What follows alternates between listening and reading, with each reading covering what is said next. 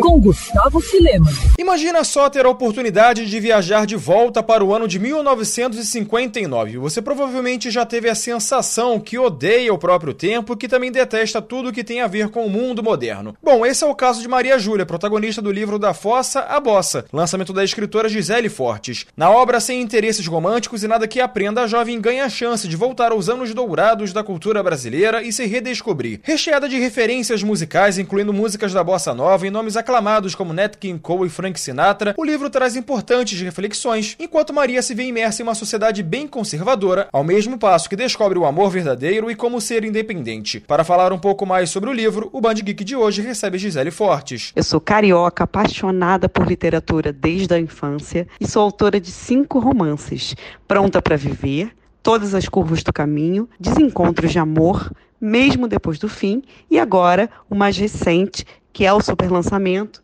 da Fossa Bossa, uma viagem aos anos dourados. Gisele, seja muito bem-vinda. E como é que foi a pesquisa para a elaboração do livro? Eu tive duas fontes principais de pesquisa para escrever da Fossa à Bossa, né? Uma delas foram as histórias contadas pela minha mãe, que desde que eu sou pequenininha ela me conta sobre a juventude dela nessa época, os bailes, as festas, os, as situações pelas quais ela passava. E ela sempre me fez ver junto com ela os filmes dessa época e ouvir as músicas consagradas. Então é um, uma memória afetiva que eu sempre tive, um universo que eu sempre quis explorar.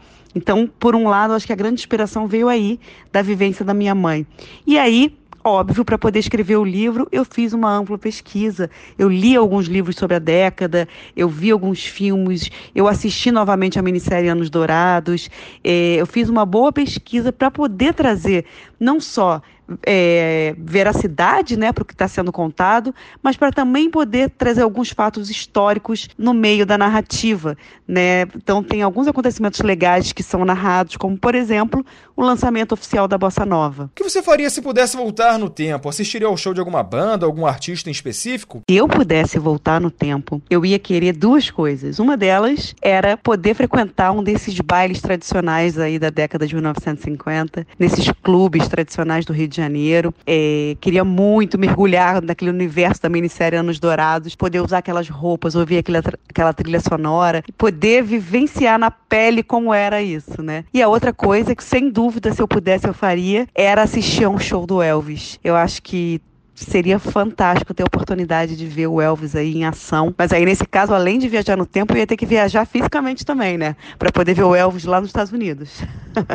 Mas seria isso. E Gisele, para a gente finalizar, além das referências culturais, a obra trata de uma forma muito inteligente da emancipação feminina. Como é que foi fazer essa união? Quando eu pensei nesse livro, né, eu pensei em duas coisas. Um, na parte lúdica mesmo, na parte de entretenimento, de falar sobre uma viagem ao passado, né, uma viagem no tempo, falar sobre os anos dourados, que é uma época tão rica do ponto de vista cultural, mas, por outro lado, também mostrar que nesse momento da, da vida, né, as mulheres, elas praticamente não tinham voz, né?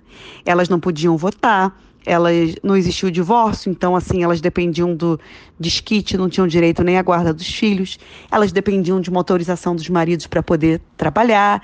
Então era uma realidade muito dura, né? para o público feminino. E eu quis trazer isso, mostrar uma, uma menina de 17 anos saindo de 2017 e dando de cara com essa situação e vendo quanto as coisas já evoluíram nessas décadas e quanto é importante elas evoluírem ainda mais. Quanto é importante é, que as mulheres tenham voz, que elas se posicionem, que elas lutem pelos seus ideais e que elas conquistem os seus lugares no mundo. Então, foi uma maneira de criar uma história que consegue mesclar aí, né, a magia, o lúdico com questões muito, muito importantes sobre empoderamento feminino, emancipação feminina e a voz da mulher, que precisa ser cada vez mais ouvida.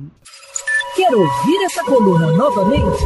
É só procurar nas plataformas de streaming de áudio.